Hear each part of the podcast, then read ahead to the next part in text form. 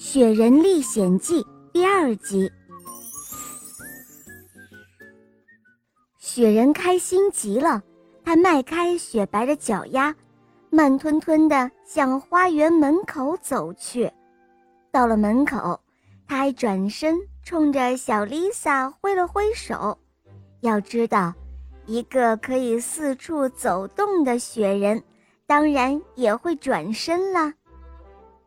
只是。因为窗户上那块冰花融化的地方又结满了冰花，所以小丽萨没有看到这个雪人。就这样，咖啡雪人迈着笨笨的步子走出了花园，开始在城里东走西逛。人们看到他，都感到非常的惊讶。大家哪里见过这样的咖啡雪人呢？哎呦！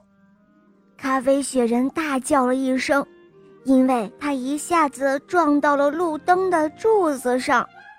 哦天哪！咖啡雪人又叫了起来，因为他的帽子从头上掉下来，滚得远远的。一个小男孩正好路过这里。帮他把帽子捡了起来。嘿，谢谢你，咖啡雪人对小男孩说：“哎，我觉得城市不太适合我耶，我可不想做一个天天都说‘哎呀，天哪’，我不想天天都这样。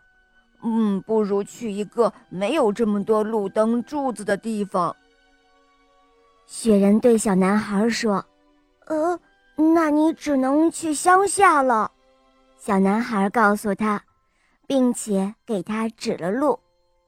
咖啡雪人又迈开了雪白的脚丫子出发了。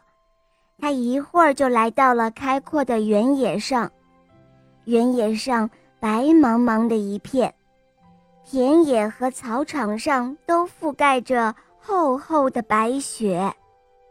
哇，这里太棒了！太美了，咖啡雪人高兴地欢呼了起来。